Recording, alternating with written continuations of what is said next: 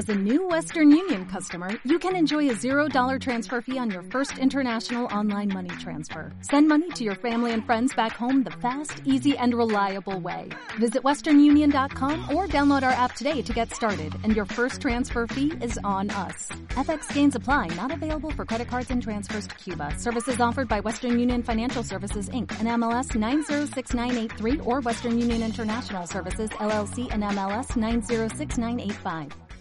Dos preguntas sobre esto. Eh, la primera, eh, ¿cómo tuvo la, Unión Soviética la, la capacidad para, para reponerse mm, de forma tan rápido?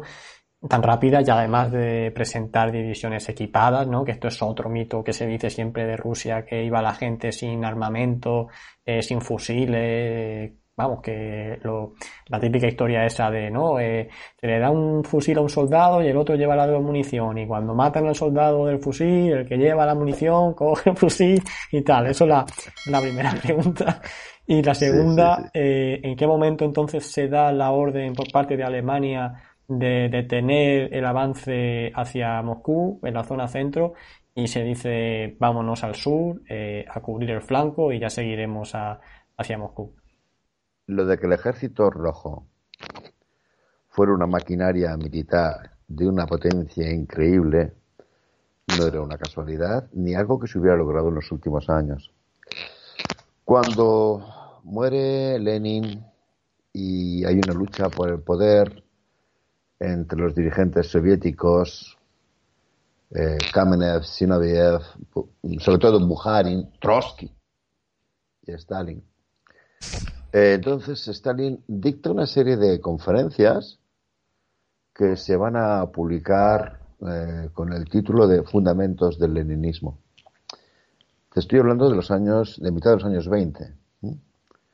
Me refiero que Hitler no ha aparecido en escena. Eh, Hitler lo conocen en, Múnich cinco personas, ¿no? Y en estas conferencias, Stalin ya dice muy clarísimamente, objetivos para la Unión Soviética. Dos puntos. Fortalecer el ejército rojo. ¿Mm? Así. Eh, se supone que es un país antimilitarista y pacifista y todo esto. Pero eh, Stalin lo dice clarísimo fortalecer el ejército rojo. Después, cuando él ya consolida su dirigencia y elimina físicamente a todos estos señores que le han hecho la competencia, el último de ellos, ya sabes, Trotsky, el año 40, él no perdona. Bueno, cuando ya los elimina y se convierte en el dictador total, pues no tenemos más que ver cuáles eh, eh, los planes que hace. Los planes quinquenales están orientados totalmente a la producción de eh, equipo pesado, de armamento pesado.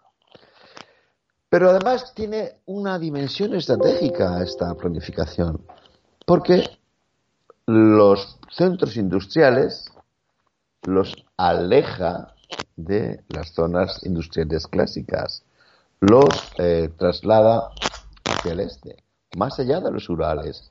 ¿eh? Eh, Magnitogorsk, la gigantesca ciudad siderúrgica, está más allá de los Urales. Pero fíjate si con muchísima antelación ya está creando todo esto. Eh, también ha puesto en marcha estos años experiencias que en ningún país de Europa eh, se han producido.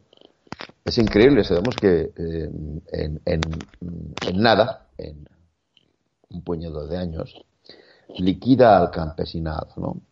El campesinado es sometido a la colectivización, se va a mecanizar el campo y eso, no nos olvidemos, significa que traslada a millones de personas de un lugar a otro de la Unión Soviética. Es decir, tiene una industria potentísima y tiene práctica para hacer algo que después va a poner en marcha en la Segunda Guerra Mundial. Cuando ve, insospechadamente para él, claro está, que los alemanes avanzan en profundidad, da una orden tajante. Nos llevamos toda la industria más allá de los Urales. Y se hace. Y se hace.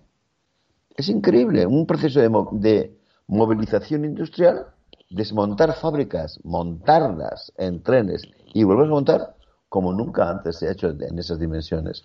Pero es que Stalin tiene práctica en este tipo de historias. ¿eh? lo ha hecho con los planes quinquenales, ¿no? Entonces, eh, también es cierto, mm, sus eh, economistas, sus estrategas, tienen suficiente juicio como para hacer algunas cosas muy acertadas. Por ejemplo, dicen, bueno, durante esta fase en que estamos trasladando todas las industrias pesadas, etcétera, vamos a concentrarnos en producir una serie de, muy pequeña de, equipos militares, dos modelos de, avión, dos modelos de tanque.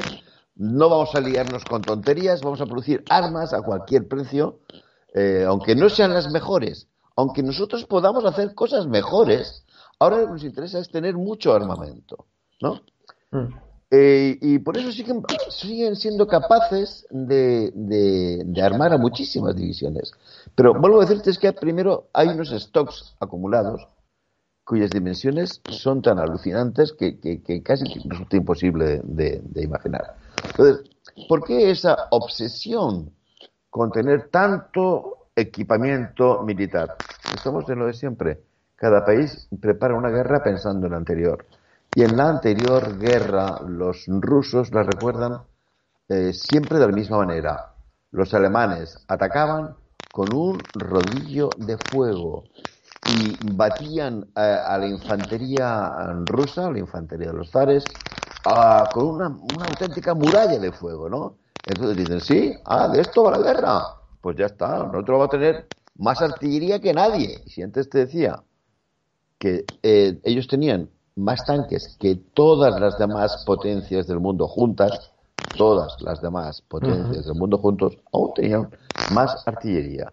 Entonces, pueden seguir equipando unidades, pueden seguir equipando unidades y eh, lanzándonos al campo de batalla cuando los alemanes dicen, esto es imposible, ya no, no podemos creer que hayamos eh, destruido, eh, bien por muerte, por rendición, etcétera, un ejército de 3 millones de hombres y estos señores vuelvan a tener 3 millones de hombres a, a continuación, inmediatamente a continuación, ¿no?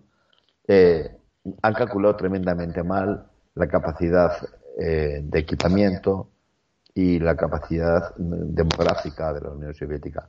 Y la única baza que tenían a su favor, que era hacer estallar a la Unión Soviética eh, mediante una revolución política, no la están jugando.